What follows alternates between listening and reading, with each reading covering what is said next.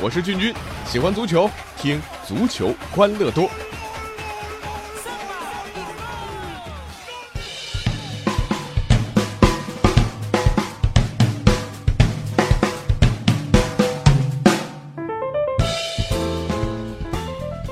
好，欢迎来到我们最新一期的足球欢乐多，我是君君。今天呢，和大家来说一说这周发生的五大足球奇观，哎，还真的蛮有意思。首先，这第一大奇观呢。呃，我想说说上海足球啊，刚刚结束的足协杯的第五轮的比赛啊，结果呢，三支上海球队啊，其中呢，申鑫淘汰了江苏苏宁啊，是一支中甲球队淘汰了中超豪门，啊，但这个豪门可能算是一个落魄豪门，但实力摆在那啊。另外呢，上海上港是上演了惊天逆转啊，四比零战胜了天津权健，而上海申花呢是兵不血刃啊，呃，很顺利的啊，上海申花呢是啊兵不血刃啊，淘汰了山东鲁能。于是呢，呃，足协杯的四强，三支上海球队啊，呈现围剿广州恒大之势啊，这欢乐三打一，这这斗地主哈，呃，这还不算，那呃，对于上海足球来讲，真正的奇观是徐根宝亲自督战的 U 十八上海队，在全运会的决赛里二比一战胜四川夺得冠军。呃，上海球迷其实很熟悉了，二零零九年啊和二零一三年连续三届全运会。上海男足身上都带着浓厚的徐根宝的烙印，零九一三两届全运会都是以当时根宝的东亚俱乐部为主要班底的上海队，连续两次夺得的 U 二十组的全运会冠军，而这次也是今天刚刚在全运会男足十八岁年龄段当中啊，呃夺冠的这支球队，主要的班底还是来自上海崇明根宝 U 十八梯队。这么多年来啊，徐根宝为上海足球乃至为全国足球培养了一批又一批的人才。过去这一年，根宝啊，你说又是西班牙的，又是国内啊，呃，来回飞。卡罗尔呢是升入了西乙啊，从西乙 B 升到西乙。全运队啊，U 十八最后也拿到了全运会的金牌，可见这老帅的付出啊，这七十多岁的人了啊。而现在在中超赛场，国家队根宝的弟子也是不少球队的中流砥柱啊。呃，所以根宝是中国足坛教父，那也可称为中国足坛的一大奇观啊，在这里向根宝致敬啊。这是第一大奇观啊，来自于上海足球呃和徐根宝。那么第二大奇观和第三大奇观呢，咱们要这个呃分头细细来说说足协杯当中的这两场大逆转啊。首先这一场恒大二队七比二打爆富力的主力啊。呃，其实这场比赛啊，这个开场之后，广州富力打得非常主动，而这种主动呢，感觉隐隐有点不太对头啊。不是说我富力，呃，因为第一回合已经四比二赢了嘛，对不对？我以攻代守，那缓解防守压力，他是真的他想在天河体育场，呃，继续一口吃掉广州恒大这个对手，延续之前连续联赛和足协杯当中的四比二的胜利。富力呢打得充满优越感啊。恒大，你想想，连郑智都没进名单啊，就是一支恒大二队啊。回归的穆里奇也让人怀疑说，你廉颇老矣，尚能饭否啊？啊，甚至开场不久，富力还利用点球把总比分打到了五比二。嗯，这个时候，说实话，呃，包括军军在内啊，我都觉得这个恒大的二线阵容啊，也就这么放弃了吧啊。但是没想到，结果从十四分钟到六十八分钟，恒大连进五球啊，一下子比分变成了七比五啊，整个富力的心态变得崩溃了。其中呢，体现在陈志钊身上啊。之前呢，在对上港的这个联赛当中推人，他已经被停赛了七场啊。按理说应该吸取教训啊。还在联赛里做球监的他呢，莫名其妙连续出现不冷静的举动。第四十分钟和第四十二分钟，他两次铲倒廖立生，两分钟领到两张黄牌，结果被罚下，直接宣告富力回天乏术。富力主帅斯托伊科维奇呢，赛后也是毫不客气说：“我觉得这样的行为非常愚蠢。”球队也因此受到了惩罚。确实，你会发现，昨天啊，富力把自己放在了一个优越感的位置啊。之所以可以把恒大斩于马下啊，之前呢，他是拼对手啊，把恒大作为这个一个目标啊，呃，把自己放在一个相对比较弱的球队身上啊，我去拼你。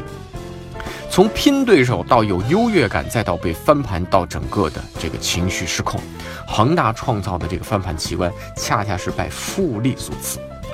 这是恒大的这个大逆转啊！接下来第三大奇观呢，是上海上港的这场啊，居然四比零也能在主场翻盘啊！这足协杯真的邪门儿。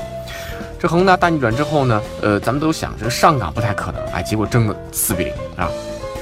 这个球呢，呃，就不说了啊，因为今天刚刚打完，报道也很多。呃，说说权健的心态。那刚才说完富力，现在说权健。赛前啊，有关于天津权健赛前发布会和财场被刁难的新闻被天津媒体爆出来啊，一时也是激起了风浪。上海媒体的倒也不甘示弱，逐一进行了反驳啊，比如说关于上海体育场不让天津队大巴进门的事儿啊，呃，说呢天津权健的大巴呢的确是被保安拦在外面，但是原因是权健没有乘坐赛区安排的大巴。为什么呢？呃，有这么档事儿啊。这两支球队第一回合的比赛，当时上港不是客场吗？他们乘坐权健主场赛区安排的大巴去球场啊。比赛当天，结果被莫名其妙绕了路，晚了二十多分钟。晚上六点开始的比赛，上港差不多五点才到球场，所以那场比赛的出场名单啊，直到赛前半个小时才出来啊，而不是以往规定的赛前一个小时。所以上港俱乐部还吃了罚单啊。那然后呢？哎。呃，不知道这个天津权健是不是有有点小心虚，对吧？那没有选择上海赛区安排的大巴，而是自己另外租了大巴啊，而且没有通知体育场。那你说这体育场安保说你这哪来的大巴车辆，对吧？也不敢放啊啊！后来呢，当然沟通好了之后，还是放大巴进去了啊。另外，天津还投诉说这个球场灯光只开了一半啊。上港征战中超几个赛季里啊，所有的各队啊都是这样的节奏和安排，那当中也没有其他球队提出过异议。这个因为君君以前在采访的时候也发现，就是到不管到哪座球场，其实踩场适应场地的时候都不会把灯全部打开的啊，总是会开个大半或者开个一半啊。之前上海国际冠军杯上，呃，包括拜仁和阿森纳这样的豪门球队训练呐，这个热场也是这样的条件，也没有出现过投诉。还说什么呢？说洗澡水啊，说这个上海这个球场的更衣室里没有冷水，这个你要说两句，因为上海这两天这个这段时间啊，高温大家都知道，这个水箱里面这水晒了一整天，刚开出来那就是就是热的，就是烫，对不对啊？得得得放一会儿才会凉啊。最后当然在工作人员的帮助之下，呃，最后这个问题也解决了。呃，在这里我倒不是为上海上港开脱什么啊。只是天津队从上到下，你会发现，从主教练到球员到媒体，好像都把这个注意力集中在这些地方啊。赛前你把全部精力都放在防范对手的盘外招上面，结果对手其实倒未必干了什么啊，自己倒是慌了阵脚啊。所以，呃，这场翻盘多多少少上港当然打得不错啊，呃，能够翻盘也是拜权健所赐。好了，说完咱们职业足坛的三大奇观，要说说这个业余足球当中也有两件事儿啊，也堪称奇观啊。这第四大奇观就是足球场，它它它不是用来踢球的啊。这怎么说呢？前阵子啊，相信这个大爷大妈们席卷篮篮球场的那个大跳广场舞啊，还大打出手打伤打篮球的年轻人这个事儿呢，嗯，这体育迷都知道。那么八月一号晚上，在咸阳一所高校足球场，很多同学在踢球。不小心啊，踢到了一旁遛弯的一个一岁半的小朋友身上，结果这家长不干啊，要去医院检查。医生说孩子没事儿啊，但是家长呢强行做 X 光、做 CT。你要知道这辐射过度对小朋友也不好，然后还不依不饶啊，一定要住院啊，一会儿要赔偿。呃，这个时候家长说了一句真是让人哭笑不得的话，他说啊，说啊你们这个足球场啊哪里是用来踢球的地方，这就是我们用来遛弯的啊，用来散步的。哎呀，对这样的人我只能呃用一个字啊。滚啊！呃，最后一大奇观啊，这周的也是一条新闻啊，这是幼儿足球圈当中的一个大奇闻。呃，根据湖南经视新闻的报道啊，湖南省某幼儿足球赛的决赛啊，一支球队在决赛当中取胜啊，但顺理成章他应该是冠军了。但是最终呢，主办方把冠军奖杯颁给了一支根本没有进入决赛的球队，理由是什么？理由是。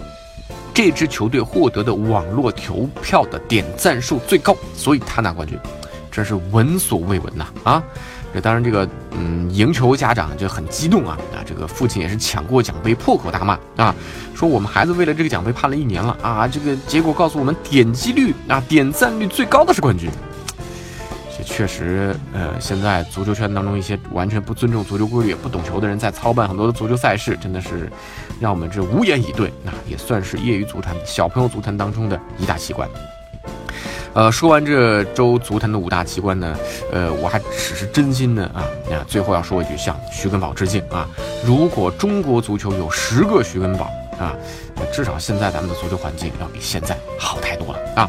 好了，我是君君，欢迎大家也来参与我们足球欢乐多的节目互动。微信公众号搜索“足球欢乐多”，微博搜索“足球欢乐多 FM”，足球欢乐多的 QQ 群是幺七七幺六四零零零。我们下期再见。